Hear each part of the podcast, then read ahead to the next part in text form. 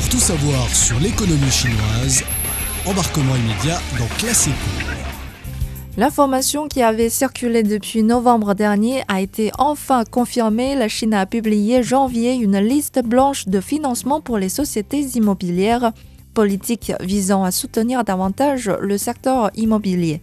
L'un des piliers de l'économie chinoise, l'immobilier, est un sujet qui préoccupe tous les Chinois. Ces dernières années, la vertigineuse ascension du prix immobilier a conduit à la mise en place de nombreuses mesures de contrôle très strictes de la part du gouvernement. Or, le marché est actuellement pris dans une difficulté sans précédent, notamment une difficulté de trésorerie. La construction du logement se ralentit. Une partie d'entreprises, peu importe la taille, ont été obligées de suspendre les travaux en construction à cause du manque des liquidités. Une situation qui serait améliorée grâce à la nouvelle mesure de soutien. Cette liste blanche qui comprend à la fois des promoteurs immobiliers privés et publics guidera les institutions financières dans la fourniture de soutien au secteur via des prêts bancaires des financements par la dette et les capitaux propres. La nouveauté consiste à fournir de l'aide aux projets individuels plutôt qu'aux promoteurs immobiliers spécifiques.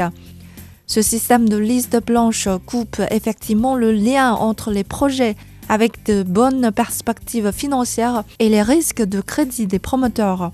Les promoteurs qui ont des difficultés financières ne seront pas discriminés, les projets à court de liquidité, mais qui devraient avoir des bilans financiers relativement équilibrés, ne seront pas exclus de la liste, car euh, ce qui importe est la livraison des propriétés.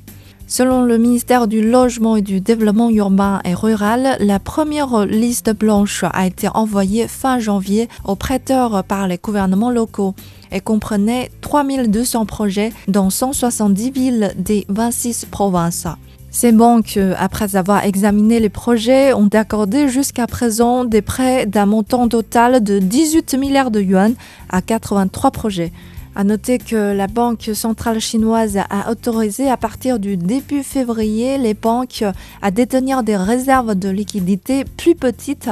La réduction du ratio de réserve obligatoire de 50 points de base devrait libérer 1 billion de yuan de capital à long terme, l'équivalent d'environ 140 milliards de dollars.